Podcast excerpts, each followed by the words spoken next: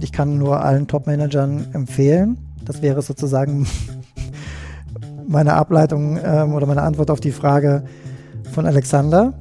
Für solche Initiativen, wenn sie bei einem vorbeikommen, ein offenes Ohr zu entwickeln und vielleicht nicht sofort, wenn sie es nicht ganz so professionell schaffen, das zu präsentieren, wie man sich das wünschen würde, nicht sofort zu sagen, nee, das ist doch Quatsch, sondern nochmal hinzugehen, sich das anzugucken, sich davon überzeugen zu lassen, was solche Initiativen an Kraft im Unternehmen irgendwie auslösen und wie viel besser tatsächlich auch das Geschäft eigentlich wird.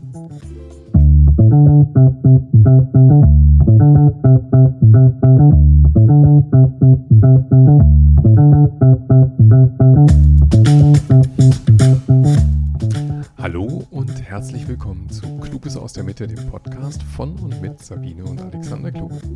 In unserem Podcast treffen wir Menschen, die Veränderungen in Unternehmen angestoßen haben, ohne Auftrag, mit mehr oder weniger Erfolg. Wir sprechen darüber, was es braucht, um mit Initiativen aus der Mitte Neues zu bewirken. Und wir treffen Menschen, die über Graswurzelinitiativen gemeinsam mit uns nachdenken. Wir interessieren uns für die Entstehung, für die Entwicklung solcher Bewegungen und wir schauen auf die Übergänge, die Zwischentöne, die Grautöne. Schön, dass ihr dabei seid.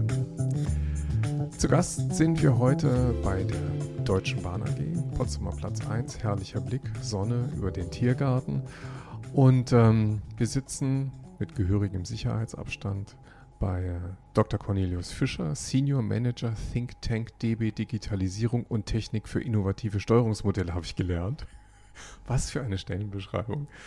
Und ähm, ja, wir wollen heute mit dir ähm, das Thema Graswurzelinitiativen noch auf einer ganz anderen Ebene beleuchten, was wir bisher noch nicht gemacht haben, nämlich zu schauen, wo wachsen denn eigentlich Initiativen über Grenzen von Unternehmen hinweg. Und du scheinst uns dafür ein geeigneter Ansprechpartner, weil du zum einen auch Teil der unseres Themas heute, der Initiative CASO bist, aber du bist ja auch ein Treiber hier innerhalb der Deutschen Bahn für hierarchiefreies Arbeiten. Ich habe gelesen, Haufe äh, sagt, du seist der Experte für hierarchiefreies Arbeiten, also so deklarieren sie dich. Und ähm, gestaltest ja auch den Weg hier zu mehr Selbstorganisation im Konzern. Also wir freuen uns total, dass wir hier sein dürfen. Danke, lieber Cornelius. Vielen Dank für die Einladung. Ich freue mich sehr. Genau, die erste auch. Frage, die wir dir sofort rüberwerfen, ist natürlich, wer ist eigentlich Cornelius und ähm, wie ist er zu dem geworden, was er eigentlich jetzt ist? Gute Frage, ähm, die man quasi psychoanalytisch oder auch rein lebenslauftechnisch beantworten kann. Ich fange mal mit der psychoanalytischen Variante an. Also ich komme aus einer Familie, ähm, in denen ähm, alle Männer irgendwann in ihrem Leben von der Schule geflogen sind. Und ich war quasi der Erste, dem das nicht passiert ist. Und da bin ich ganz stolz drauf. Aber es gibt einen hohen Revoluzzeranteil sozusagen bei mir. Ähm, und ich glaube, ich habe das der Waldorfschule zu verdanken, die ja wenn man es ganz genau nimmt, auch so eine Art Selbstorganisationsprojekt als Langläuferstruktur äh, ähm, mhm. ist.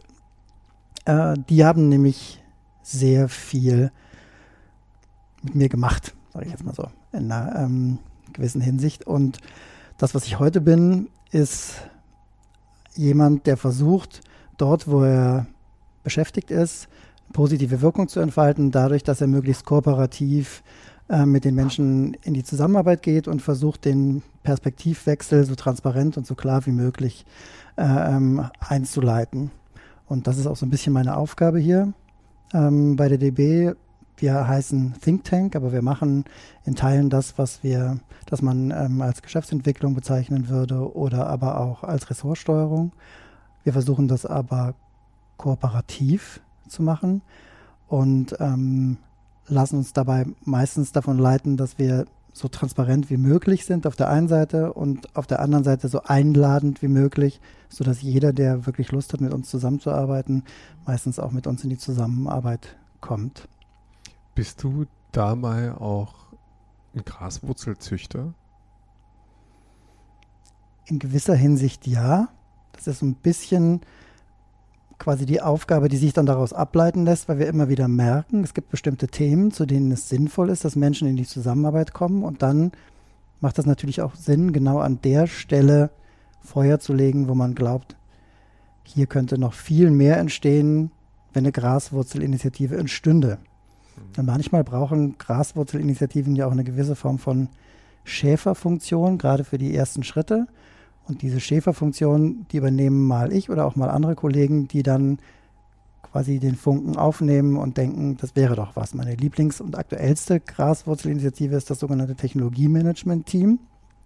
Die haben sich selber erfunden, weil sie gemerkt haben, dass bei uns im T-Ressort diese virtuellen Teams ganz gut funktionieren. Also Menschen aus unterschiedlichen Abteilungen, die an ähnlichen Themen arbeiten, kommen zu einem Team zusammen. Und das Technologiemanagement-Team, das T-Team Technologiemanagement, das ist schon von Anfang an konzernübergreifend aufgesetzt und versucht eben zu den bestimmten Technologien, die für uns aus einer strategischen Perspektive wichtig sind, die Key Player im Unternehmen zu identifizieren, zusammenzubringen und in die Zusammenarbeit mhm. äh, ähm, sozusagen in der Zusammenarbeit äh, eine gewisse Form von Formalisierung ähm, herzustellen. Und das äh, haben die sich selber ausgedacht und ich habe das Gefühl, das funktioniert ganz gut und die Leute nehmen das sehr gut an. Also wir haben mehrere Technologieteams, die genau das quasi jetzt schon immer mal wieder gesagt haben. Zum Beispiel ähm, zum Thema Digital Twin haben wir eine ganz große Community, ich glaube mit über 300 Leuten. Ähm, zum Thema Data haben wir eine große Community. Ähm, also die entstehen alle und das sind eigentlich alles Graswurzelinitiativen, weil sie haben keinen hierarchischen Auftrag. Es ist so ein bisschen die Frage, wie man Graswurzelinitiative definiert, aber da ist relativ viel Graswurzel dran, sag ich mal so. Aus, aus sich heraus entstanden, also wie du es gerade schon beschrieben hast, ne, wahrscheinlich eine Mitarbeiterinitiative und ohne Auftrag gestartet. Und ihr habt sie dann supported, damit sie ein bisschen wachsen. Aber sind die schon dann auch in der Formalstruktur jetzt wiederzufinden oder sind das nach wie vor Initiativen, die ähm, eigentlich abs also die keine Kästchen im Organigramm haben? Das sind definitiv Initiativen, die keine Kästchen im Organigramm ja. haben. Auch diese Teams nicht. Die machen zum Beispiel bei uns auch das Thema Planung und Steuerung. Wir haben aber ein Handbuch für uns geschrieben sozusagen als Gebrauchsanweisung und da haben wir die aufgeführt, sodass man die schon sehen kann, wenn man sie sucht. Aber sie haben keinen eigenen Social Intranet Auftritt und sie haben kein äh, ähm, Organigrammkästchen und sie haben jetzt bei uns im DB-Konzern ist es ja sogar möglich, diese Kreisstrukturen anzuzeigen. Sie haben auch keine Kreise um für unsere Hörer vielleicht nochmal zu klären, das T-Ressort hier, das ist das Technologieressort, das sind die beliebten Abkürzungen im Konzern, die immer so leicht überliebt kommen.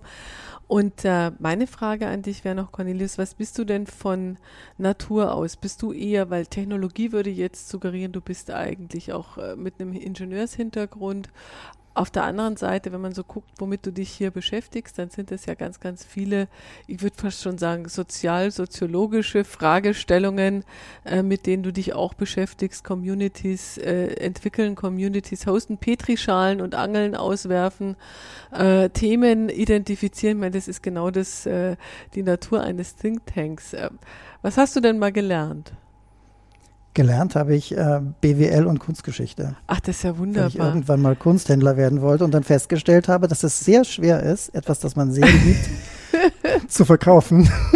Aber das sind ja genau die, äh, also es heißt ja Brüche, ne? Aber eigentlich ist es natürlich überhaupt gar kein Bruch. Aber die Brüche im, im Lebenslauf, ja, wo man sagt Kunstgeschichte und dann finde ich mich wieder in der 24. Etage eines äh, großen Unternehmens und kann da aber irgendwie auch wirken und kann da irgendwie auch gestalten und das äh, erfüllt dann trotzdem die Sehnsucht nach was auch immer man sich mal erträumt hat. Sehr schön. Und irgendwann bist du eingestiegen ins Konzernnetzwerk Selbstorganisation, AKKASO. Ja. Und da wollten wir eigentlich ganz gerne anknüpfen und äh, uns das ein bisschen näher anschauen. Ein Zusammenschluss aus ganz, ganz vielen Unternehmen, oder Menschen aus Unternehmen, die eins eint, nämlich die Liebe und Leidenschaft zum Experiment mit selbstorganisierten Strukturen. Und zwar zu einer Zeit, das muss man ja immer sagen, wenn man über Selbstorganisation spricht, dann ähm, ist ja alles ein bisschen im Zeitraffer passiert, also vor fünf Jahren oder wann auch immer ihr da losgelegt habt, das wirst du uns gleich erzählen, waren das ja noch wirklich äh, äußerst äh, exotische Themen für wirklich Insider. Wann ging das los? Wie ging das los? Und warum ging das los? Ich fange mal sozusagen mit der DB-Perspektive an mhm. und dann hat sich das ja irgendwann geöffnet. Ich habe hier im DB-Konzern Organisationsentwicklung gemacht, vor einigen Jahren noch. Und wir hatten immer das Gefühl, da ist etwas, was sich verändern muss. Und da gibt es Instrumente, mit denen man das machen kann, aber keiner möchte das hören. Mhm. Ähm, das war so bis 2014 war das so, dass da eigentlich keiner wirklich hingehört hat. Ab 2014, als dann die Digitalisierungswelle über uns reingebrochen ist, hat sich das deutlich verändert. Und im Konzern ist die Offenheit dafür deutlich gewachsen. Und an vielen Stellen war die Glut schon so gut vorbereitet, dass dieser leichte Wind, der da durch den Konzern geweht hat, diese ganzen Feuer an verschiedenen Ecken und Enden zum Leuchten gebracht hat. Mhm. Da war einmal die Initiative Arbeitswelten 4.0 unter dem damaligen Personalvorstand mit dem Personalstrategen Per Wieg, die bestimmte Initiativen gefördert hat, die das äh, verstärken. Da war dann das Thema Code Zukunft bei der DB Systel, die solche Elemente hatte. Und wir in der Organisationsentwicklung haben auch solche kleinen Kreise gegründet, um die Themen für den Konzern verdaulich zu machen. Denn das große Problem von diesen ganzen agilen und selbstorganisierten Initiativen ist ja immer, wie passe ich in die bestehende Formalstruktur. Mhm. Und wir haben gesagt, wir wollen das auf Teufel komm raus möglich machen. Und wir wollen alle, die in irgendeiner Form daran arbeiten, dazu einladen, mit uns zusammen die Mauern einzutreten, einzureißen, die wirkliche Selbstorganisation verhindern. Und relativ schnell kommt man dann auch auf rechtliche Fragen. Dann haben wir uns mal mit einem Richter vom Arbeitsgericht, vom Bundesarbeitsgericht unterhalten und ausgetauscht und festgestellt, naja, aber eigentlich funktioniert das alles. Dann haben wir ein richtig ein juristisches Gutachten beauftragt, um zu gucken, ähm, wo denn eigentlich die Grenzen sind. Und wenn man nicht an die Rechtsform geht und wenn man nicht an den Vorstand geht, sozusagen an die oberste Ebene, dann ist eigentlich fast alles irgendwie juristisch möglich. Mhm. Dann haben wir aber gedacht, wenn wir das jetzt alles sozusagen neu erfinden müssen, was wir hier an Mauern einreißen, was dann da an neuen Strukturen entstehen soll, dann werden wir ja verrückt. Und so wie viele, viele andere Unternehmen haben wir angefangen mit solchen Learning Journeys. Einfach Menschen aus dem Telefonbuch so ungefähr rausgesucht, die man interessant fand, mhm. angerufen, nicht ganz so professionell wie die Telekom das heute macht. Die Telekom hat ja diese ähm, agilen Calls, wo auch zum großen Teil Externe daran teilnehmen können. Ähm, und haben mit denen telefoniert und gesprochen, übrigens auch mit Ronny zum Beispiel, mhm. ähm, mit Ronny und Robert, euren oder deinen Siemens-Kollegen, und haben uns versucht auszutauschen, was denn da eigentlich gerade läuft, wie das funktioniert, wie sie das bewerten, welche Erfahrungen sie damit machen, was sie glauben, was sich verändern muss. Und letztlich war das der erste Schritt in die unternehmensübergreifende Form der Zusammenarbeit, denn meistens hat man immer mal wieder auch Themen gefunden, an denen man dann gemeinsam hätte weiterarbeiten können. Mhm. Und irgendwann habe ich gesagt, ich muss diese ganzen Leute mal zusammentrommeln. Die ganzen Menschen, mit denen wir hier sprechen, die müssen doch irgendwie mal zusammenkommen. Und dann hat mir jemand anders gesagt, du, da gibt es jemand, den Andrea de Maria von Siemens, der will das auch machen. Mhm. Und dann haben wir miteinander telefoniert. Und es war ein sehr gutes Gespräch und es war ein sehr ungewöhnliches Gespräch, weil der Andrea ein Kanban-Virtuose ist und das Gespräch sofort quasi kanbanisiert hat. ähm, und wir haben festgestellt, dass das, was wir wollen und das, was er will, eigentlich einen sehr ähnlichen Spin hat. Mhm. War ein bisschen anders, weil der Andrea kam stärker aus dem Thema Holocracy, der wollte quasi so einen Austausch zum Thema Holocracy gründen. Und wir kamen stärker aus diesem Thema Selbstorganisation, weil wir hier im Konzern relativ schnell gelernt haben, diese Strukturen, die müssen veränderbar bleiben. Holocracy ist als Grundstruktur eigentlich nur bedingt veränderbar. Das macht keinen Sinn, nur auf ein Pferd zu setzen. Wir brauchen ganz viele unterschiedliche Pferde und eines von den legitimen Pferden ist übrigens auch das alte Schwarze, was mhm. Hierarchie heißt. Mhm. Aber letztlich braucht man einen relativ vollen Stall mit unterschiedlichen Pferden. Der Andrea hat es dann auch, glaube ich, irgendwie genauso gesehen oder wir haben festgestellt, ist eigentlich egal, ob wir da jetzt Holocracy draufschreiben oder Selbstorganisation, lass es uns machen. Und er hatte schon ein paar nette Kollegen im Schlepptau. Und ich hatte ein paar nette Kollegen im Schlepptau. Und diese vielen verschiedenen Kollegen haben wir dann zusammengetrommelt und das Ganze sollte bei Siemens stattfinden, damals in München. Dann hat sich herausgestellt in letzter Sekunde, bei Siemens geht das gar nicht. ähm, dann ist die Metafinanz, eine Tochtergesellschaft der Allianz, eingesprungen. Mhm. Mit dem Matthias Gotz unter anderem. Und wir haben dann, ich glaube, die Deutsche Bahn hat das Catering gesponsert. Die Metafinanz hat die Räume gestellt, die Siemens hat Organisation gestellt und einen Graphic Recorder, den man damals irgendwie standardmäßig im Programm dazu hatte, ähm, bezahlt. Also wir haben das Ganze schon damals quasi aus verschiedenen Portemonnaies finanziert und hatten dann sozusagen unseren Auftragtreffen, den Konzernaustausch Selbstorganisation. Und ich glaube, das war 2016. Das passt ungefähr, weil ich kann mich noch gut daran erinnern, als dieses erste Treffen anstand. Also ähm, wer den Andrea de Maria besser kennenlernen will, er wird auch viel und gern genannt in unserem anderen äh, Kluges aus der Mitte Podcast. Ähm, und da ist er auch dabei zu den Grains, weil er mit zu den Grains Gründern gehörte, zur Selbstorganisations Graswurzel bei Siemens. Und ich kann mich noch erinnern, dass es dann ganz viel Aufregung gab. Mensch, da wollen wir uns mit anderen Leuten treffen und alle wollten mit, also am besten alle, also gleich irgendwie 20, 30 Leute. Und das ging dann irgendwie nicht. Dann hat man irgendwie ein bisschen geguckt, wie viele Leute kann man denn eigentlich. Ist ja, ist ja, glaube ich, auch total verständlich, dass alle irgendwie Lust hatten zu gucken, was denn in anderen Unternehmen dazu läuft oder ob man eigentlich, ein bisschen ja immer kalibrieren oder ob man eigentlich alleine ist mit seinen, mit seinen äh, fantastischen Ideen. Und dann äh, hat das stattgefunden, ja, 2016. Ich glaube, das passt.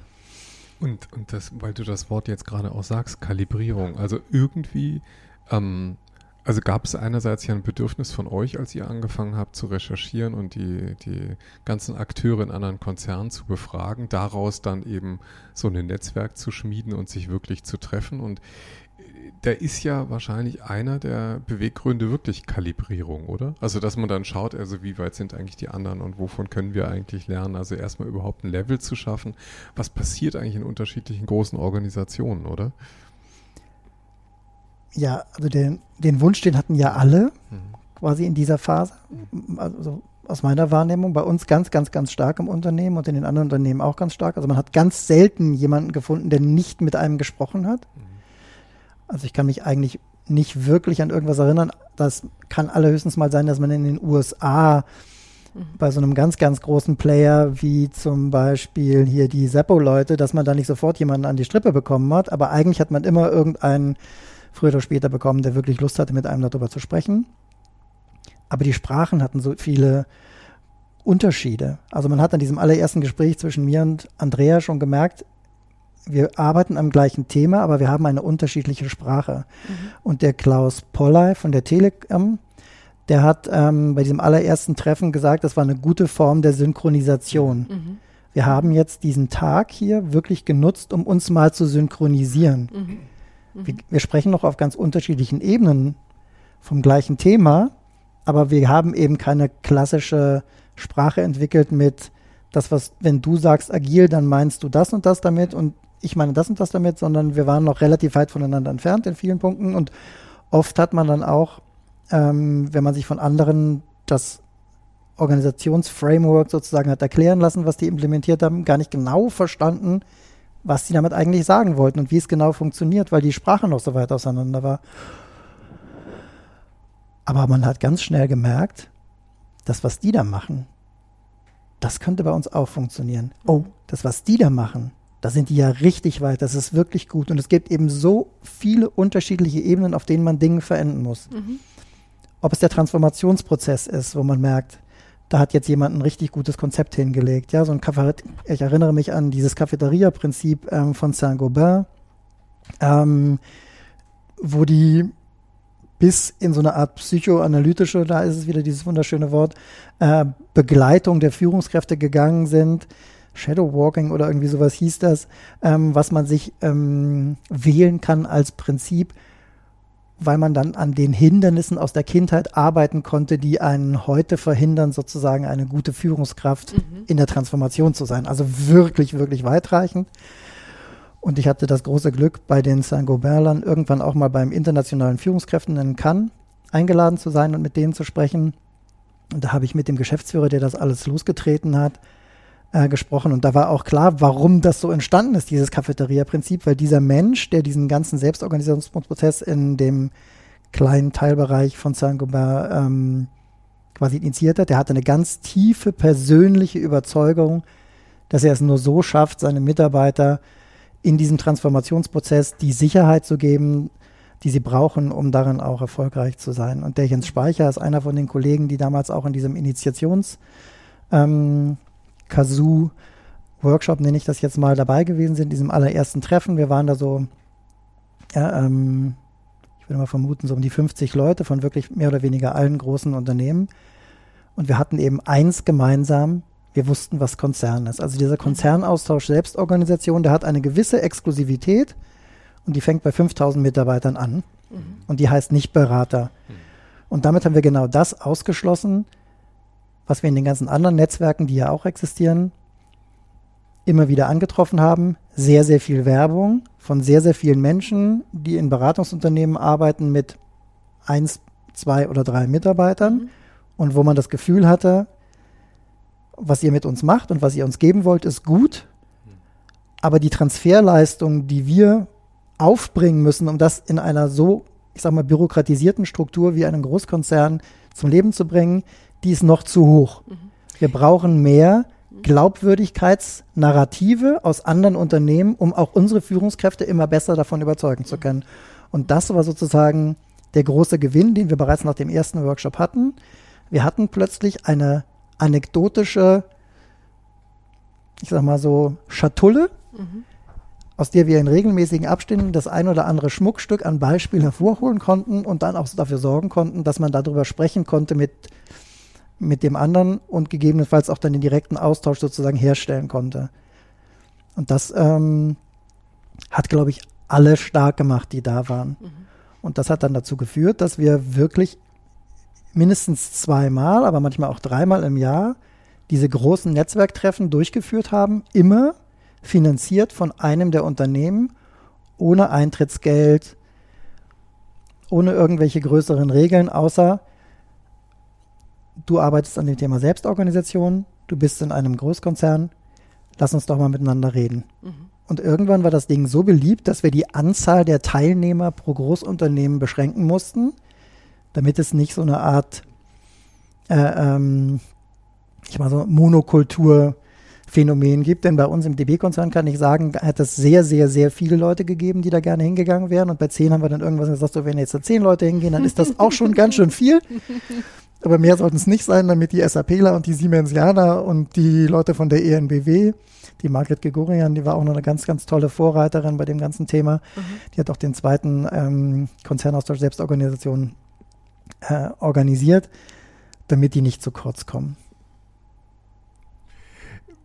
Seid ihr eigentlich auch, also natürlich, äh, vielleicht eine rhetorische Frage, seid ihr auch selbst organisiert? Ja, vermutlich ja. Also ihr seid irgendwie in einer Form organisiert über die Konzerngrenzen hinweg, die es euch ermöglicht, das auch zu leben, worüber ihr euch austauscht, oder? Ja, also die also das ist nicht mehr Cornelius, der mit Andrea jetzt, also Andrea stelle ich mir dann vor, wie er vor seinem äh, Trello sitzt und ähm, ihr organisiert das dann gemeinsam, sondern das ist auch mittlerweile ein. Das waren nie nur zwei Personen, das muss okay. man dazu sagen. Ja. Dieses Kanban, was quasi Andrea und ich in unserem ersten Gespräch skizziert haben, wurde ganz, ganz schnell groß. Mhm. Und wir hatten dann wirklich einmal in der Woche einen Call, auch für die Organisation dieses allerersten Austausches, wo alle oder ein Teilbereich der Unternehmen, äh, ähm, die teilgenommen haben und quasi der Ausschnitt, der Lust hatte, auch aktiv was teilzunehmen, immer wieder teilgenommen haben und gesagt haben, was sie sich da eigentlich wünschen. Wir haben das von Anfang an breit verteilt. Mhm. Es waren Kollegen von ähm, Airbus mit dabei, es waren Kollegen von der Schweizer Telekom mit dabei, es waren ganz viele ähm, Kollegen von Anfang an auch in der Organisation mit beteiligt. Und das waren nie nur Cornelius oder Andrea de Maria, sondern ganz im Gegenteil. Wir waren einfach nur ein Teil der Gruppe. Und ich habe mir, ich versuche jetzt hier auch so viele Namen wie möglich zu nennen, um das auch deutlich zu machen, weil jeder von den Menschen, die ich hier nenne, die haben dieses Baby quasi ins, in die Welt okay. gebracht. Du bist ja ähm, damals auch schon Think Tank gewesen oder noch nicht Think Tank gewesen? Ich meine, das ist ja eine Riesenwelle, die du da oder die ihr da jetzt mal, jetzt gucken wir mal nur auf die DB intern, ne? Losgetreten hast oder ihr losgetreten habt. Aber meine naive Vorstellung ist, dass sowas ja nicht unbedingt in der Aufgabenbeschreibung steht. Also schau mal, was andere äh, zum Thema Organisationsentwicklung oder andere Organisationsformen machen.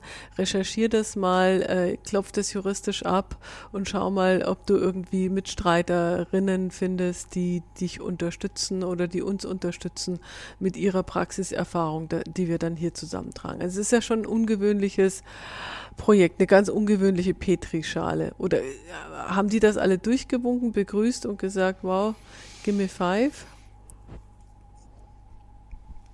Gute Frage. Meines Erachtens ist es schon so, dass wir,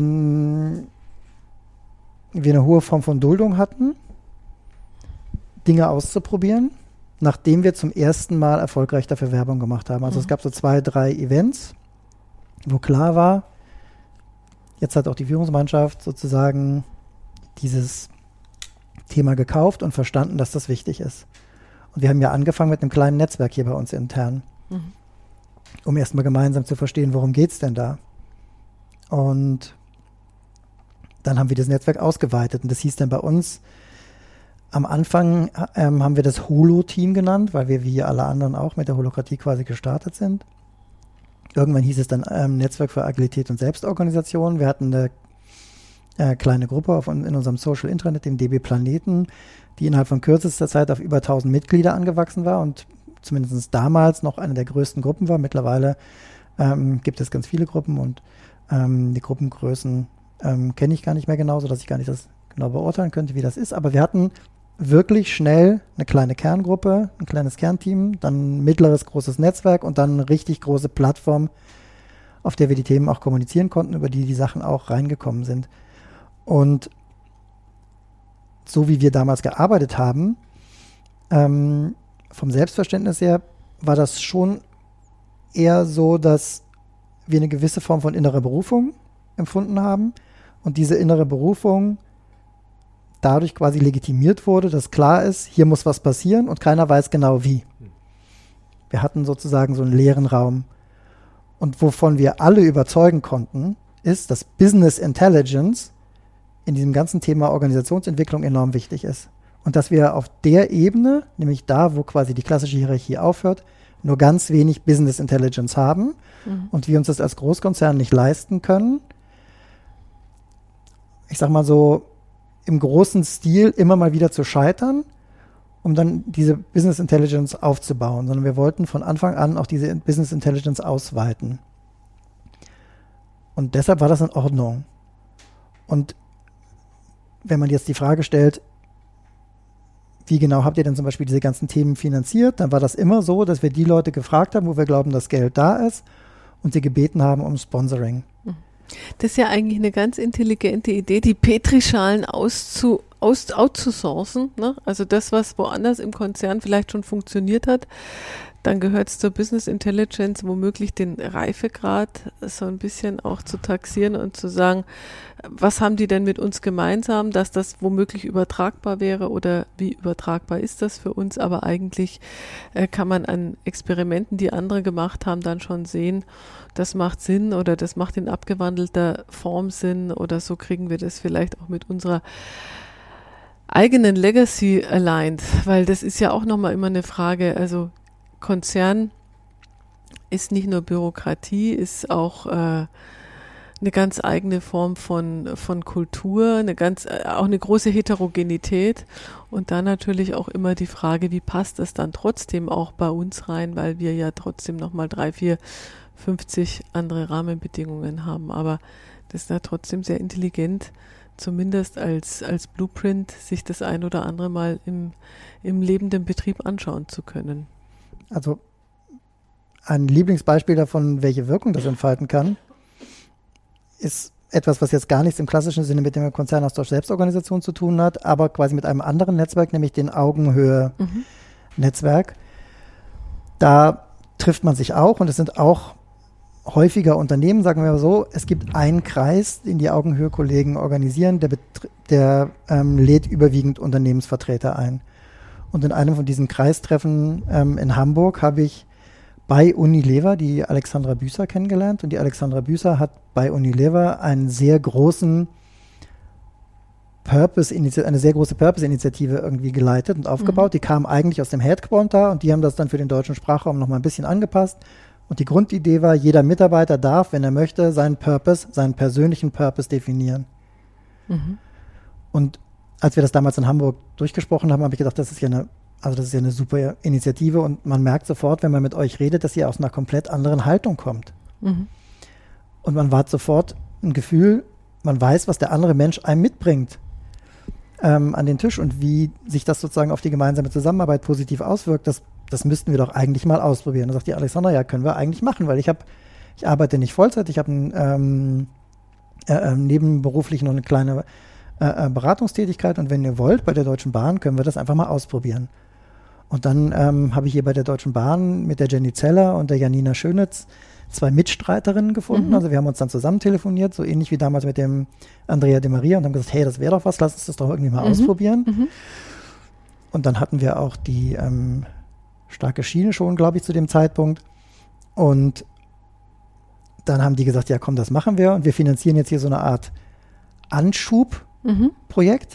und wir, wir implementieren quasi exakt genau das, was Unilever hat, einfach mal so bei uns war ja ein gutes Tool, hat da funktioniert, warum sollte es bei uns nicht funktionieren? Und dann haben wir nach Freiwilligen gesucht, wer hat Lust da irgendwie mitzumachen. Und es war aber klar, naja, wenn das irgendwie später mal finanziert werden soll vom Konzern, dann ist das im Zweifelsfall eher was für die Führungskräfte. Und wir haben aber gesagt, das kann nicht sein, dass das nur für die Führungskräfte ist. Wir müssen das irgendwie mischen, das muss auch für die Mitarbeiter sein. Und dann haben wir gesagt, na, dann lass uns das doch irgendwie mischen. Das Thema, was dann für die Führungskräfte daraus entsteht, das bearbeiten wir dann irgendwie ein bisschen professioneller weiter und setzen das auch nochmal stärker sozusagen in den Zusammenhang zu unserer ähm, starken Schiene, zu unserer Strategie. Und das, was für die Mitarbeiter ähm, passiert, das entsteht dann sozusagen aus so einer kla klassischen Selbstorganisationsinitiative. Das heißt, wenn die Mitarbeiter das annehmen, wenn sie das Thema weitertragen, dann lebt es. Und wenn sie es nicht annehmen, wenn sie es nicht weitertragen, dann lebt es nicht.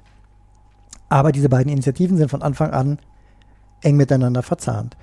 Und wir haben dann, glaube ich, zwei oder drei Kohorten ähm, mit der Alexandra durchgeführt. Mhm. Und dann haben wir das nachher bewertet. Und dann gab es auch einen offiziellen Auftrag an die Jenny Zeller zum Beispiel, das für die Führungskräfte weiter auszugestalten. Das ganze Thema Purpose. Und hat sich herausgestellt, naja, von allen Konzepten, die wir irgendwie hier vorliegen haben, ist das offensichtlich das, was irgendwie am besten funktioniert. Und dann wurde das auch weiterentwickelt. Und die Alexandra bis heute nimmt auch an Teilen von diesen Trainings teil und schult sozusagen, wenn man das Schulen nennen kann, was da beim Purpose-Arbeit passiert, unsere Führungskräfte, die die möchten, ähm, darin ihren eigenen Purpose zu finden. Und gleichzeitig gibt es ein Netzwerk von Kollegen, die diese Train-the-Trainer-Schulung gemacht haben mhm. und diesen Workshop mitgemacht haben und die das jetzt wiederum mit anderen Mitarbeitern machen. Jedem, der möchte. Und mhm. ähm, die machen das eben selbst organisiert und die anderen so ein bisschen institutionalisiert. Aber das ist wirklich der klassische Gewinn aus so einer übergreifenden Netzwerkzusammenarbeit, wo man merkt, hier hat jemand was entwickelt, was für uns funktioniert, was wir einfach mal implementieren. Mhm. Und solche, ich sag mal so, Beispiele, die entstehen natürlich rund um den Konzernaustausch Selbstorganisation relativ stark. Ja. Und wenn man sich jetzt fragt, warum sollte man eigentlich als Top-Management solche Initiativen unterstützen, dann ist ganz klar, da kannst du richtig viel Geld sparen, wenn du mhm. das machst. Und richtig viel Blut. Denn du musst ganz, ganz viele Fehler nicht nochmal machen. Und eins eint ja, ich sag mal so, gerade die Kollegen, die rund um dieses Selbstorganisationsthema zusammenarbeiten, die sind eigentlich alle davon überzeugt, dass wenn ich etwas gebe und etwas teile, dass mir das im Zweifelsfall mehr nützt, als wenn ich das für mich behalte. Mhm. Weil die ganze Bewegung wachsen muss. Ja, also als wir das zum allerersten Mal bei uns in diesem Kernteam gemacht haben. Da haben wir mit dem Dennis Wittrock zusammen so einen Holocracy-Entscheidungsworkshop gemacht. Und der hatte gesagt, ihr nehmt jetzt die blaue Pille. Und wenn ihr die einmal geschluckt habt, dann kommt ihr nicht mehr zurück.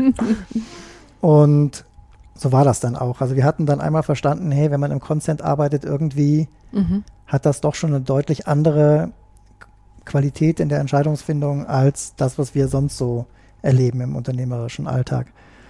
Naja, also äh, tatsächlich ist aber, glaube ich, diese Form der auch unternehmensübergreifenden Zusammenarbeit aus der Mittel, aus der mittleren Ebene heraus eher ein Phänomen unserer Zeit. Also ich würde sagen, äh, vor zehn Jahren hätte es kein Caso gegeben, da hätte es kein, äh, keine solchen Initiativen voneinander miteinander lernen gegeben, es sei denn, sie werden eigentlich von, den, von der Entscheidungsebene äh, initiiert, weil äh, ich glaube, die Freiräume oder die Spielräume, sich zu begegnen, im Übrigen auch virtuelle Freiräume, also die Möglichkeit zum Beispiel über Netz rauszufinden, äh, wer tummelt sich denn da auf irgendeinem Thema, äh, die gab es da noch gar nicht. Und ich finde es so faszinierend, dass eigentlich in dieser rasend kurzen Zeit, sagen wir fünf Jahren, eigentlich so viel entstanden ist. Und du sagst, das ist ein Wahnsinnsvorteil für eine Organisation, weil es natürlich unheimlich ressourcensparend ist, aber es ist natürlich auch eine gehörige Portion von Kontrollverlust, wenn ich ähm, meine guten Leute da auch äh, so mal ein bisschen äh, laufen lasse. Also auch nicht nur organisatorisch, sondern auch richtig physisch. Äh, ich höre da schon auch manchmal äh, den ein oder die ein oder andere Sorge, ähm, wenn so ein Cornelius sich dann irgendwie äh, mit irgendwelchen Leuten von einem anderen Unternehmen trifft, könnte ja auch sein, dass die den gleich da behalten wollen. Ne? Ich, muss, ich muss jetzt gerade denken, das ist ja, also fast, es klingt ja fast ein bisschen wie Schlaraffenland.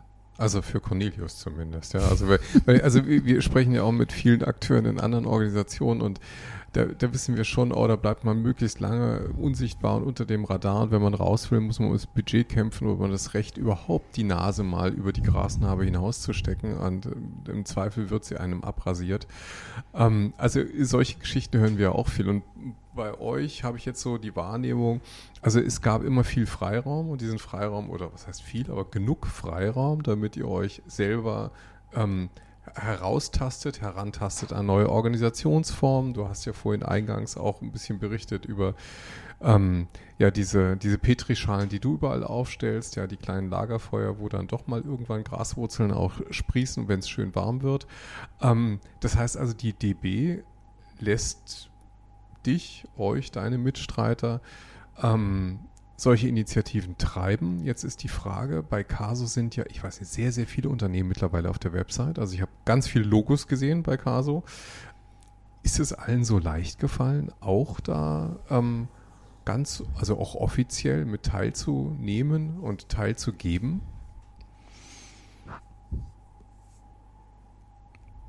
Dieser allerersten Gruppe ja. Mhm. Das waren wirklich auch Menschen, die keine Angst hatten. Mhm. Das heißt, wenn man aus einer inneren Überzeugung heraus keine Angst hat, dann merkt man ja gar nicht mehr so stark, was man da theoretisch gesehen alles falsch machen könnte. Ich glaube, mit der Zeit sind dann immer mehr Unternehmen dazu gekommen, die auch ein bisschen zögerlicher gewesen sind. Aber relativ schnell merkt man, dass da nicht wirklich irgendwelche Unternehmens Geheimnisse preigegeben werden und dass man fast nie in einen Bereich kommt, wo es wirklich riskant für einen wird. Den einzigen Aspekt, den man quasi hat, ist dieses Bezahlen für andere, in Anführungsstrichen. Ja, wenn man diese, diese äh, ähm, Konzerne aus der Selbstorganisation treffen, ähm, organisiert. Und da ist es ja so, dass man ähm, auch in anderen Kontexten ähm, immer mal wieder für externe Geld ausgibt oder Konferenzen gestaltet. Insofern ist das noch relativ leicht abbildbares Thema. Ähm, das hängt dann so ein bisschen mit der Budgethoheit des jeweiligen Ausrichters zusammen, ja, wie stark er sich das irgendwie zusammenborgen muss in seinem Unternehmen. Aber aus heutiger Perspektive würde ich sagen, dass von den Kollegen, die da drin sind, kaum einer wirklich Bauchschmerzen hat, seine Themen zu teilen und auch kein Risiko eingeht. Ganz im Gegenteil, meistens ist es so, dass wenn man dann bei einem von diesen Unternehmen ist und da dann die Veranstaltung stattfindet, dann gibt es auch immer wieder jemanden aus dem höheren Management, der Lust hat, sich da zu zeigen mhm. und ähm, der das auch, ich sag mal so, durch seine Anwesenheit in einer gewissen Form legitimiert. Das, äh, das funktioniert eigentlich sehr gut. Das war jetzt, glaube ich, in dem Event, in dem ihr bei uns zu Gast mhm. Nicht der Fall. Jawohl, genau. Da hatten wir keinen Menschen eingeladen, der Hierarchie hatte, weil wir das äh, nicht für notwendig gehalten haben, aber ähm, es hat trotzdem ganz gut funktioniert. Es war ausgesprochen nett, also ich erinnere mich total gerne dran. Also bei mir geht gerade auch wieder ein Lächeln über die Lippen, weil das war ja da unten im, an der Janowitzbrücke, ne? Also wir guckten, glaube ich. Hm? Die Mindbox. Mindbox, ja. So heißt die, ne? Genau, das Mhm. ist eigentlich unser Startup Accelerator Mhm. und wir haben einfach einen, einen guten Ort gesucht, Mhm. der irgendwie, ich sag mal so, zum Thema gepasst hat. Und der ähm, Ono Schilles, der die Mindbox mit aufgebaut hat, der hat damals gesagt, ja klar, kommt her, kein Problem, kriegt ihr. Und dann haben wir festgestellt, oh, das wird so groß, wir haben nicht genügend Räume. Und dann waren wir noch in der Werkstatt von DB Regio nebenan und haben die auch noch gekapert und das ging alles und das hat, ähm, glaube ich, zu dem besonderen Charme der Veranstaltung beigetragen. Das wird zum Teil, glaube ich, in so ungefähr zwischen Öl und äh, äh, Fräse ähm, da Genau. tätig Nee, war, gewesen das war eine tolle Stimmung und das, das, ich finde es interessant, dass du ja gerade die Matrix zitiert hast. Also die haben ja alle dann die blaue Pille genommen. Ne? Das sind ja dann alles Leute, die irgendwie einmal erleuchtet wurden. Also ich will das jetzt bloß nicht als Sekte irgendwie ähm, äh, beschreiben, aber trotzdem irgendwie, also die Luft geschnuppert haben, es gibt auch Leben außerhalb der Hierarchie und wir können uns auch anders organisieren. Und das scheint ja etwas zu sein, was, ähm, also wenn man, wenn man einmal diese diesen Grassamen gesät hat, dann scheint der ja zu wachsen, um mal gleich wieder bei der Graswurzel-Analogie zu bleiben. Deshalb, ähm, eigentlich gibt es ja für euch fast nur eine, also jetzt für euch als Caso-Initiative, eigentlich ja fast nur eins, mehr Wachstum. Haben wir gerade diskutiert. Also Mhm. du hattest mich jetzt vorhin so ein bisschen zu dem, wie selbstorganisiert seid ihr, äh, äh, befragt. Und ich weiß nicht, wie ich da abgebogen bin, aber ich glaube, die richtige Antwort hast du nicht bekommen. Deshalb fasse ich das ganz kurz zusammen. Ähm, also es gibt natürlich einen Strategiezirkel und einen Kommunikationszirkel. Und die kamen auch relativ schnell.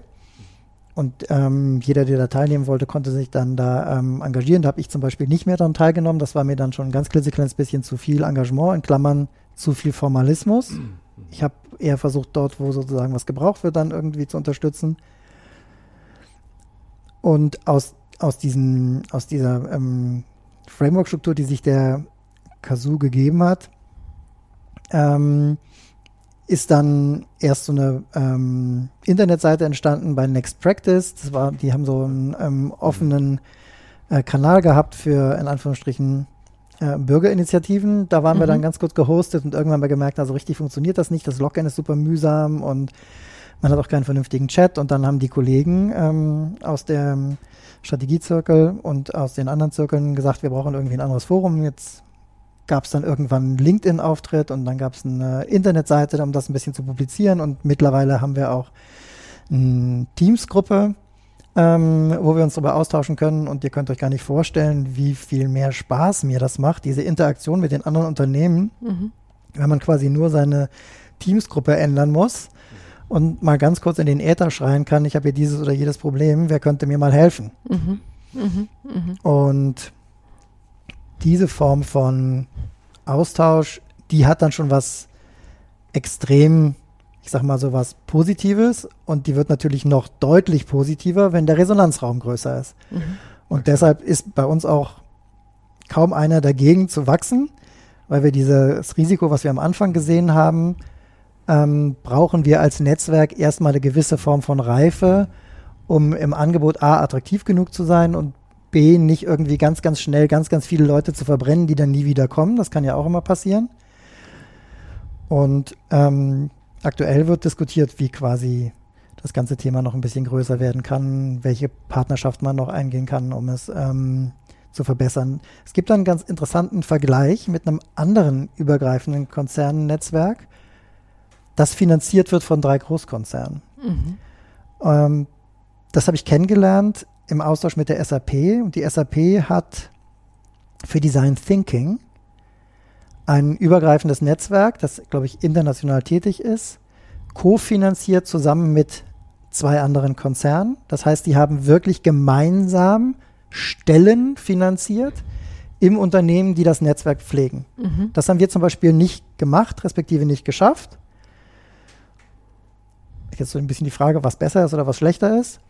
Aber ich weiß von dem einen oder anderen Mitglied im Konzernaustausch Selbstorganisation, dass es da eine offizielle Vereinbarung darüber gibt, dass man in einem nicht unwesentlichen Anteil seiner Arbeitszeit sich engagieren darf für das Netzwerk.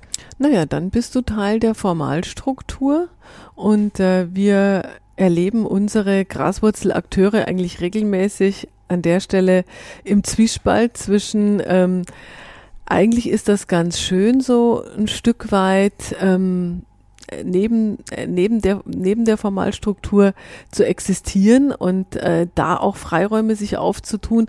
Und also ich sage immer, der größte Albtraum ist gleichzeitig die größte Sehnsucht, nämlich ähm, natürlich finanziert zu sein, aber gleichzeitig natürlich dann auch deutlich mehr an der Watch zu sein und vielleicht auch äh, in, den, in den Freiräumen deutlicher, deutlicher reglementiert. Ähm, da hast du vielleicht nachher nochmal einen Gedanken dazu.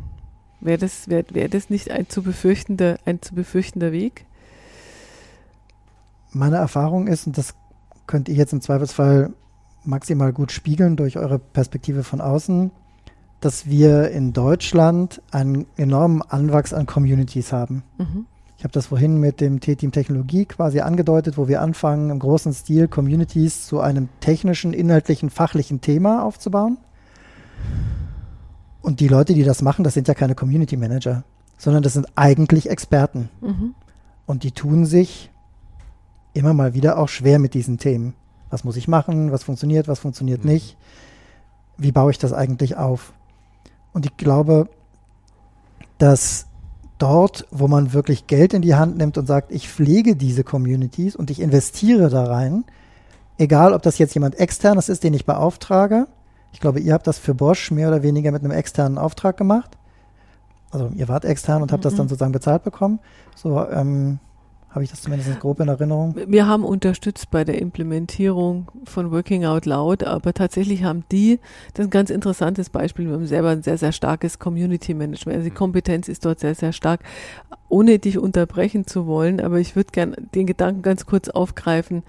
Äh, weil du sagtest, äh, es entstehen ähm, zunehmend mehr Communities, ähm, ich glaube, den Eindruck teilen wir, das könnte man wahrscheinlich sogar irgendwie nachweisen. Ich glaube aber ein Stück weit vielleicht auch, jetzt könnt ihr mich korrigieren, weil wir das Prinzip Community in den letzten Jahren erst viel besser verstehen. Wir haben, glaube ich, lange speziell in der Unternehmensstruktur das Prinzip Team sehr gepriesen. Ja, also Team heißt, wir sind eine Schicksalsgemeinschaft, wir sind eine Seilschaft, wir haben ein gemeinsames Ziel. Wenn da einer nicht funktioniert auf dem kritischen Pfad, dann fliegt uns das ganze Ding um die Ohren. Da ist eine starke gegenseitige Erwartungshaltung und das unterscheidet ja ein Team von einer Gruppe. Und Community ist eine Gruppe äh, von Menschen, die freiwillig zusammenkommen. Die kannst du ja gar nicht ähm, sozusagen gegen ihren Willen irgendwie in irgendeinem Geist einschwören. Und da trägt jeder so viel bei, wie er kann, wie er möchte. Und äh, aber da daher kommt auch äh, eine Menge Enthusiasmus und Kreativität. Das Prinzip tatsächlich, glaube ich, da grooven wir uns hier gerade erst so ein bisschen ein, äh, zumindest hierzulande, um zu verstehen, was bedeutet es übrigens auch auf äh, gesellschaftlicher Ebene, nicht nur im Unternehmen.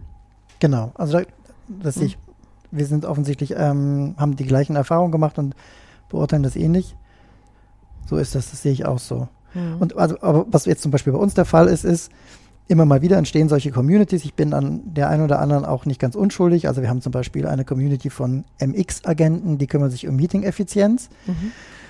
Die haben wir irgendwann mal 2015 oder sowas ins Leben gerufen, haben die Leute trainiert, waren über 100 Kollegen, die quasi, wir haben das damals in ihrem Cognitive Surplus, also in ihrer durch schnelleres und effizienteres Arbeiten gewonnenen Freizeit in Anführungsstrichen ähm, solche Beratungsmandate wahrgenommen haben. Und da gab es immer die Regel, du kannst immer jemanden beraten, der außerhalb deines eigenen äh, ähm, gesellschaftlichen Rahmens ist. Mhm. Also wenn man, wir haben ja unterschiedliche äh, Geschäftsfelder und wenn man in einem einen Geschäftsfeld war, dann sollte man nur Leute beraten, die in einem anderen Geschäftsfeld mhm. waren, damit man da nicht in irgendwelche Konflikte gerät. Denn man geht ja da auch in die Meetings mit rein und bekommt da auch Themen mit. Und diese Meeting-Agenten haben super gut funktioniert, bis wir ein paar Meeting-Agenten hatten, die aus dem Software-Kontext kamen. Mhm. Und die waren das total gewohnt, dass irgendjemand ihnen gesagt hat, ja, verrechne dich mal auf den und den Kostenblock. Ja. Und dann haben die gesagt, ja, wie soll ich das denn jetzt verrechnen? Und da habe ich gesagt, ja, das ist mhm. nicht vorgesehen. Also das ist eine Leistung, die du quasi zusätzlich zu deinem Job für das Unternehmen bringst. Und deine Verrechnung wird nicht funktionieren. Mhm. Dann ist das Thema tot. Mhm. Und das war ganz interessant, wie dann die, die dann auch in ihrem internen Kreis damit umgegangen sind, dafür Akzeptanz zu bekommen, dass sie da trotzdem Themen machen, die in irgendeiner Form für das Unternehmen, für das mhm. größere Unternehmen nützlich sind, aber nicht für das Unternehmen, in dem sie direkt arbeiten. Und die mhm. meisten haben das so gelöst, dass sie den Teil, den sie da bearbeiten, immer so angelegt haben, dass klar war, Leute, hier kommt auch was zurück. Mhm. Also nehmen wir jetzt mal die DB Systel, unseren ähm, Agilitätsfrontrunner, da gab es mehrere Berater aus dem, Grundkreis, aus dem ähm, Kreis. Und die haben dann eben zum Beispiel für ihre Azubis aus diesem MX-Agentenpool Kollegen akquiriert, die dann die Azubis gleich am Anfang ins Thema wie kann man Meetings äh, ähm, sinnvoll organisieren, wie kann man darauf verzichten, dass das irgendwie langweilig wird und so weiter und so fort geschult haben, eine hohe Form von Sensibilisierung aufgebaut haben, damit diese jungen Arbeitskräfte gleich wissen, wenn da irgendjemand eine stundenlange Agenda rumschickt und einer monologisiert, dann ist es im Zweifelsfall nicht so, wie sich das das Unternehmen wünscht. Da kannst du gerne sagen, das will ich so nicht. Mhm. Und so wurde das dann quasi immer wieder miteinander gepolt. Und wenn wir jetzt nochmal zurückgehen auf dieses SAP-Beispiel, da gibt es ja auch eine gewisse Form von intrinsischer Motivation von der SAP, denn dieses Design Thinking Thema hat ja eine bestimmte Form von Quelle und das ist ja auch eine bestimmte Form von Marketing und das ist ja auch eine bestimmte Form von Sichtbarkeit und was auch immer. Aber für die Community selber ist das ja total, total egal, mhm. warum es jetzt diese Form von Support gibt. Sie muss sich irgendwie konstituieren. Und die konstituiert sich manchmal auf ganz, ganz ungewöhnlichen Ebenen. Ich habe das ähm, im Vorgespräch schon kurz erwähnt. Wir haben hier auch eine Gruppe von Kollegen, die eine bestimmte Form von Schulung gemacht hat, den Augenhöhe Wegbegleiter. Und diese kleine Gruppe, die wir am Anfang wirklich sozusagen durch Zusammenbetteln in unterschiedlichen Abteilungen finanziert haben, weil das Training war nicht ganz billig, ähm, die hat dann irgendwann unseren Vorstandsvorsitzenden angemailt und gesagt, du, lieber Richard Lutz, wir haben hier was ganz Tolles erfahren. Wir haben das Gefühl, dass wir da auch nochmal ähm, dir eine andere Perspektive auf selbstorganisiertes und agiles Arbeiten geben können.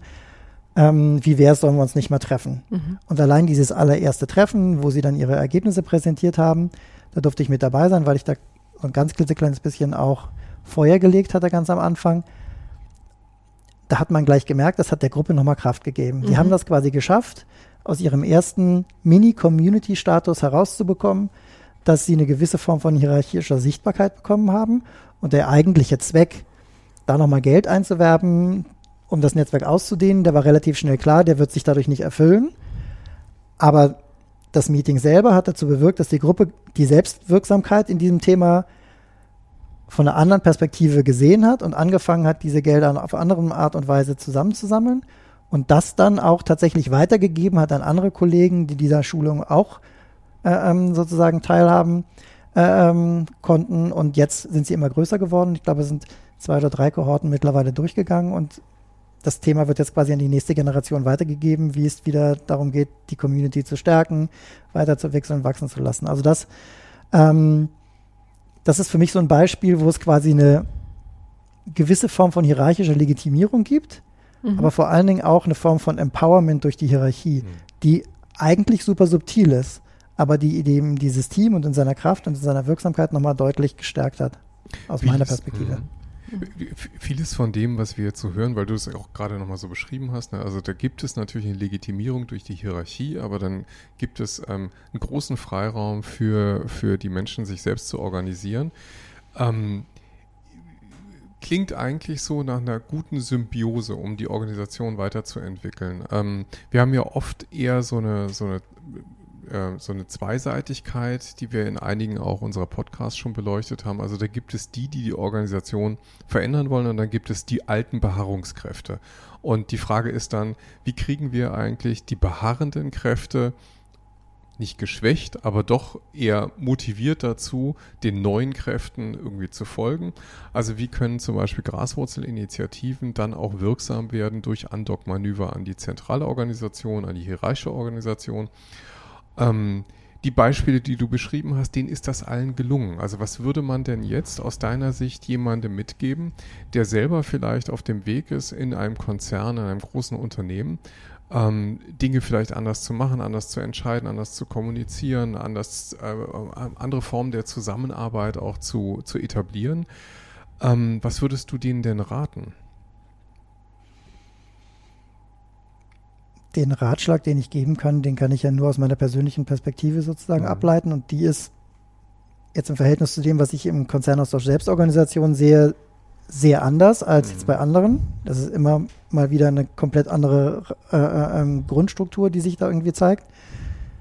Was sich bei uns bewährt hat, war die Tatsache, dass wir starke dezentrale und starke zentrale Einheiten hatten und die angefangen haben zusammenzuarbeiten.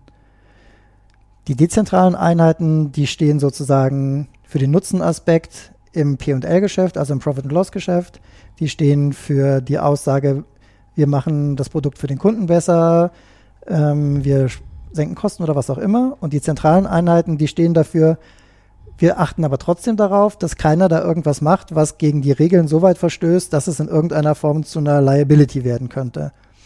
Und diese Zusammenarbeit aus Zentrale und Dezentrale, die hat meines Erachtens ganz gut funktioniert. Und die hat dazu geführt, dass wir eine relativ hohe Akzeptanz auch bei den Top-Managern unseres Konzerns, unseren Vorständen auch bekommen haben. Also nehmen wir jetzt mal dieses ganze Thema MX-Agenten. Damit durfte ich damals noch unter Rüdiger Grube auch mal in den Vorstand und mir da die Legitimierung äh, besorgen. Ähm, das hat ganz gut funktioniert und der aktuelle Personalvorstand, der Martin Seiler, der hat solche Initiativen auch selber befördert. Also die ähm, Kerstin Wagner und der ähm, Michael Fritz. Und jetzt fällt mir der dritte Name nicht ein. Eine wunderbare Kollegin auf jeden Fall.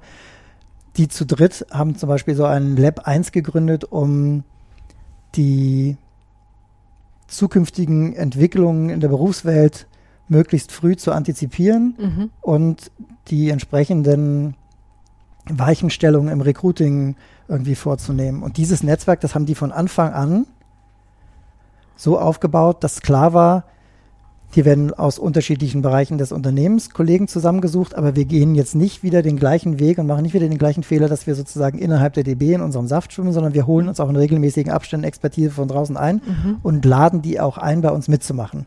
Mhm. Da war zum Beispiel dann ein Vertreter von der Bundesagentur für Arbeit ähm, mit dabei. Und wenn man sich das anguckt, dann ist vielleicht einer der großen Erfolge dieser Arbeit der letzten sechs, sieben Jahre, dass wir im Top-Management eine hohe Akzeptanz für diese Themen hergestellt haben. Die haben das vielleicht noch nicht hundertprozentig gekauft und stehen auch nicht hinter allen Aspekten voll dahinter, aber sie setzen sich da in einer positiven Art und Weise miteinander ähm, auseinander und sie machen es nicht tot. Sagen, also die große, die große Gefahr ist ja immer, dass man irgendwas tot macht. Wir haben auch mhm. solche ähm, Erfahrungen hier im Unternehmen, wo eine große agile Initiative quasi tot gemacht wurde. Das kommt auch immer mal wieder vor. Aber im Kern haben wir festgestellt, dass wir mit unseren Themen durchaus auch oben vorbeikommen können und ich kann nur allen Top-Managern empfehlen, das wäre sozusagen meine Ableitung ähm, oder meine Antwort auf die Frage von Alexander, für solche Initiativen, wenn sie bei einem vorbeikommen, ein offenes Ohr zu entwickeln und vielleicht nicht sofort, wenn sie es nicht ganz so professionell schaffen, das zu präsentieren, wie man sich das wünschen würde, nicht sofort zu sagen, nee, das ist doch Quatsch, sondern nochmal hinzugehen, sich das anzugucken, sich davon überzeugen zu lassen, was solche Initiativen an Kraft im Unternehmen irgendwie auslösen und wie viel besser tatsächlich auch das Geschäft eigentlich wird. Mhm. Und ich weiß nicht, ob ihr ähm, jetzt schon fertig seid, aber um nochmal auf die Situation, wann gibt es diese, seit wann gibt es diese Communities zurückzukommen? Meines Erachtens gab es früher einen anderen Weg, um diese ganzen Themen zu organisieren. Das waren meistens durch hochbezahlte äh, Berater organisierte Arbeitskreise und Austauschgruppen. Ganz genau, ganz genau. Da mhm. hat dann der Berater quasi als Form der Akquise genau. Menschen mit Round einem Table. ähnlichen Thema zusammengesucht mhm. und ihnen quasi die Möglichkeit gegeben, sich auszutauschen. Ich habe das persönlich erlebt bei zwei Themen. Einmal dem ganzen Thema Funktionsbewertung mit Hey, mhm. ähm, aber auch ähm, in anderen Unternehmen. Und das war immer ganz toll. Man hat sich gefreut, aber es war klar, hier geht jetzt sozusagen ein Berater in Vorleistung und der macht das natürlich auch, um sein Kundennetzwerk in irgendeiner Form zu pflegen. Mhm. Mhm. Und diese Arbeitskreise, die werden jetzt eben demokratischer. Der Nutzen, der da entstanden ist, der war sozusagen Teil des Herrschaftswissens. Und jetzt ist es nicht mehr Teil des Herrschaftswissens, sondern jetzt ist es für einen größeren Teil des Unternehmens und letztlich auch für der Gesellschaft offen. Also das ist ja das, was du gerade angesprochen hast. Diese Communities, das sind ja keine reinen Unternehmensphänomene, sondern das sind gesellschaftliche Phänomene. Und um jetzt nochmal den großen Bogen zu spannen, letztlich ist es so, dass diese Gründer des Konzernaustausch Selbstorganisations, die hat alle eins geeint. Die hatten relativ schnell verstanden, dieses ganze Thema Selbstorganisation, das ist nicht nur etwas, was unser Unternehmen verändern kann, sondern das ist etwas, was unsere ganze Gesellschaft verändert. Und dieses gemeinsame Feuer, das hat dann sozusagen so weit getragen, dass es jetzt nach über fünf Jahren immer noch den Konzernaustausch Selbstorganisationen gibt, mit unendlich vielen verschiedenen Formaten, in unendlich vielen verschiedenen Ausdifferenzierungen, aber so, dass für alle der Nutzen deutlich sichtbar erkennbar ist. Das wäre meine Frage gewesen, warum gibt es den eigentlich noch? Weil es gibt ja, es ist ja eigentlich relativ naheliegend, also viele solche Initiativen schlafen ja ein, aber du hast das jetzt gerade nochmal wunderbar abgebunden und auch mit so einem Werf und mit so einem schönen Bild, dass ich an der Stelle denke, da machen wir jetzt einen Knopf dran, da kann jetzt nichts Besseres mehr kommen, zwar schon so gut. Fand ich auch, ja. Also ich finde äh, erstens ein, ein wahnsinnig positives Bild von den Veränderungskräften, auf die wir heute geschaut haben. Ein schöner Appell im Übrigen auch nochmal an die Führungskräfte, auch mal wirklich ähm, laufen zu lassen und Mut zu haben und zu wagen, das auch laufen zu lassen. Insofern besser kann man es eigentlich nicht haben. Danke, Cornelius, für die schöne Plauderstunde hier oben. Wir waren sehr gerne zu Gast bei euch. Dankeschön. Und ähm, ja, wir beenden dann auch die heutige Sendung natürlich mit dem üblichen Appell, die, die Sendung gerne weiterzutragen, den Podcast zu teilen, weiterzuempfehlen. Ähm, wir werden natürlich auch in 14 Tagen wieder da sein, wenn es dann heißt. Kluges aus der Mitte. Genau, und bis dahin wünschen wir viel Spaß, viel Erfolg und ja, macht's gut. Ciao. Bleibt gesund, alles Gute. Tschüss. Tschüss.